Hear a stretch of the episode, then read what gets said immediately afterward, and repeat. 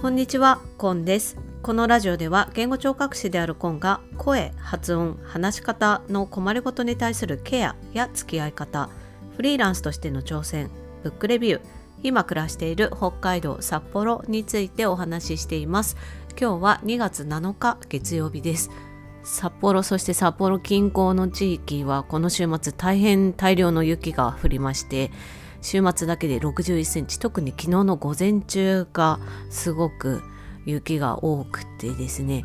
で何が起こっているかというともう交通麻痺状態ですね。道路がもう幹線道路も含めて渋滞が起きていてほとんど車が動かないバスが動かないということになっています。そして JR も札幌発着の電車は軒並み運休ということでね昨日からなんですけれども通勤通学が大変に影響がある状況になっているかなと思います。この録音は7日月曜日のお昼1時過ぎた時点で今収録してるんですけれども気温がプラスの1度ということでこの時期にしてはちょっと高めなんですよね。で雪が溶けやすい状況になっているので屋根からの落雪ですとかあと歩きにくさとかねそういったものも出てくるのでもう本当に今年の冬は悩ましいなと思うことがたくさんあります。まだまだね続くんで用心していきたいなというふうに思います。前置きが長くなってしまいましたけれども今日は月曜日なので声のお話をしたいと思います。今日のタイトルはですねいい声を出したいのなら見直すべきなのは〇〇ということでこの〇〇についてお話ししていこうかなと思います。でいい声っていうねその表現もちょっと語るべきところはいろいろあるんですけれどもおいおいしていこうかなとは思いますがこのいい声を出したいって思う時皆さんはどういうことをしたらいいっていうふうに想像されるでしょうか？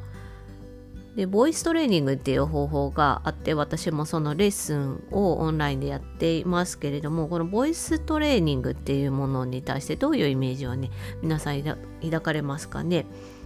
多くの方は喉を鍛えるっていうような言葉でイメージされるかなって思うんです。でこの鍛えるっていう言葉から筋トレのようなイメージで喉の筋肉をね鍛えるとか喉の筋肉の使い方をマスターするみたいなイメージを持たれるんじゃないかなって思うんですけれども私はそこにちょっとあの何て言うか反論までいかないですけれども ちょっと違う見方をした方がいいんじゃないかっていうことをお話ししたいんですよね。でそれはどういうことかっていうと喉の筋肉をトレーニングするっていうのはかなり難しいと思うんですよね。なぜかというと喉の筋肉っていうのは細かいものから、まあ、ちょっとね大きくて長いものまでものすごくたくさんあるんですよね。で特にあの声帯の周りっていうのは細かな筋肉が非常にたくさんあってかつそれが何層にも重なっている状態であるわけなんですよね。で声を出すっていう一言で言ってもその動作っていうものに関連する筋肉っていうのはすごくたくさんあって、まあ、連動して動いていくわけなんですよね。そして何よりですね喉の筋肉の動きだったり声帯の動きだったりっていうものは声を出してる時に自分の目で確かめることってできないんです。どういうふうに動いてるかっていうのは。腕の動きだったり足の動きっていうものは見えるし、まあ、筋肉自体が大きいものが多いので触ったりとかすることで確認することはできたりもするんですけど喉の場合は、まあ、さっき言ったようにすごいたくさんの筋肉があってかつ小さいものもたくさんあるし重なり合うようにしてあるっていうことがあるのでどの筋肉がどう動いてるかっていうのは確認しにくいんですよね。なので声を出すことに関して筋肉っていうところにターゲットを置くっていうのはかなり難しいことなんじゃないかっていうふうに私は考えています。で声を出す時に何が必要かっていうところをまず考えていく必要があるかなって思うんですけど声を出すには息を吸ってその吐いた息が声帯を震わせるっていうことによって声の元となる音が生まれてそれが口から出ていく時に発音っていうものも合わせて音色ができてそして音声というものになった時に相手に言葉として伝わっていくということになるんですよね。なので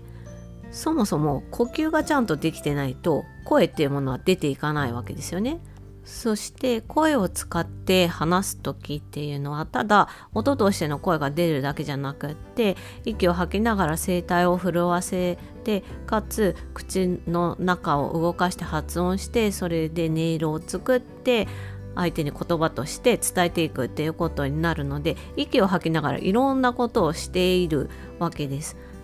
で声帯を震わせるっていうのは声帯っていう物体があるわけですしそして発音するっていうのはまあ多くは舌を動かして口の中を狭めたりあるいは一回こうピタッとね閉鎖の空間を作ってそして開け放つっていうようなことになるのでその声帯にしても発音する時の舌の動きにしても空気の流れに抵抗を加えるっていうことになるわけなんです。っていうことはただ息をね何にもない状態で吸ったり吐いたり特に吐いたりっていうことよりも話す時声を使って話す時は吐く息をしっかりと安定させていかなければ続いていかないという状況になっているんです。でここまで長々と話してきたんですけれども要するに私が何を言いたいかっていうとですね声を出す時に大事になるのは吐く息を安定させることっていうことなんです。声を出している時に吐く息が安定していれば声の大きさだったりとか声の高低ですよね抑揚に関わるところになるんですけどこういったものの調節もしやすくなってくるっていうことが言えます。で私がオンラインレッスンで声のトレーニングをする時に一番大事にしているところが呼吸特に吐く息を安定して出すことができるかそして声のない状態でまずやっていただくんですけれどもで同じように声を出した時も声を一定に出す吐く息を安定させるっていうことができるだろうかっていうところを見ています。で声を出す時にも吐く息をね一定の力でコントロールする状態を作れているっていうふうに判断できたらさらにお話しする時の声でも吐く息のコントロールがちゃんとできているかっていうところを見ながらトレーニングをして進めていくんですよね。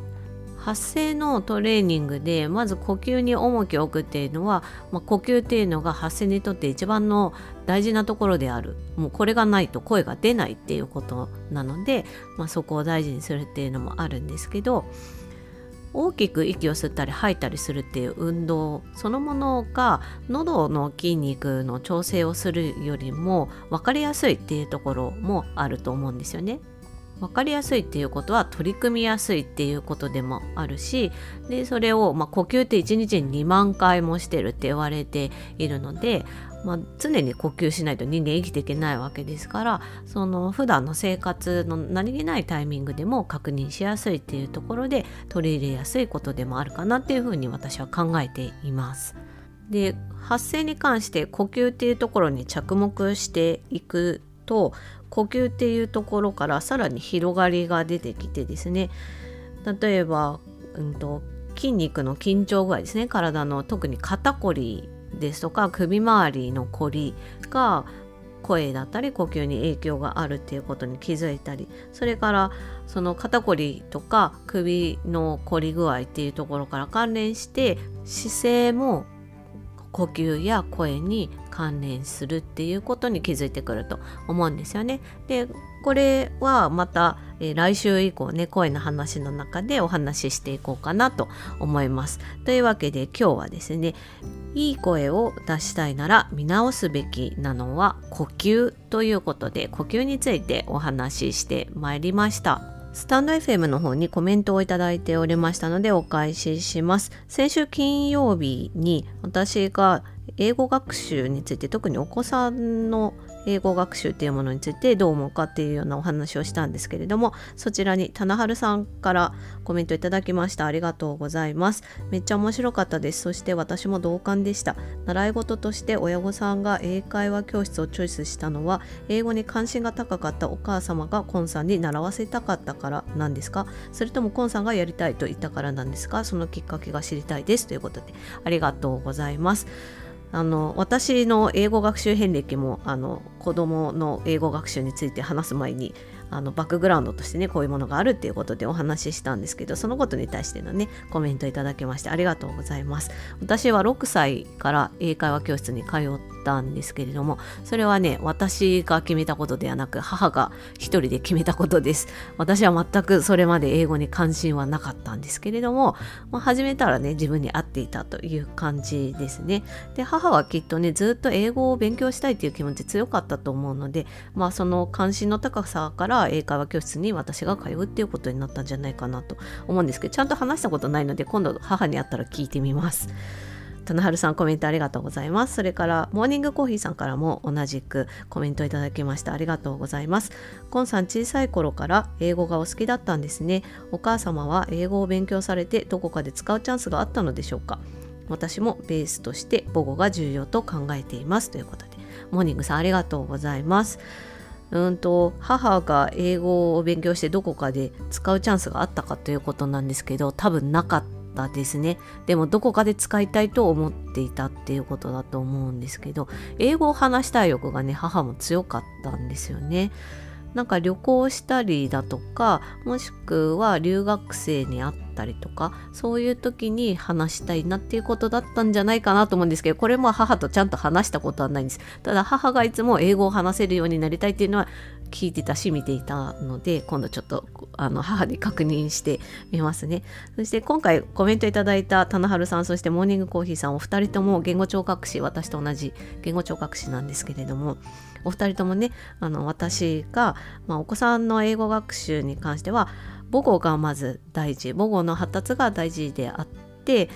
すごく早い時期ね2歳とか3歳とかそういう時期からはなんかこうやった方がいいとかっていう考えは私にはないっていうことをお話ししたんですけどもそこに共感いただいたっていうことはねやっぱり言語聴覚士ならでは言語発達をあの養成校でしっかり学んでそしてあの臨床の場病院だったりとか言語訓練で実践するっていうところで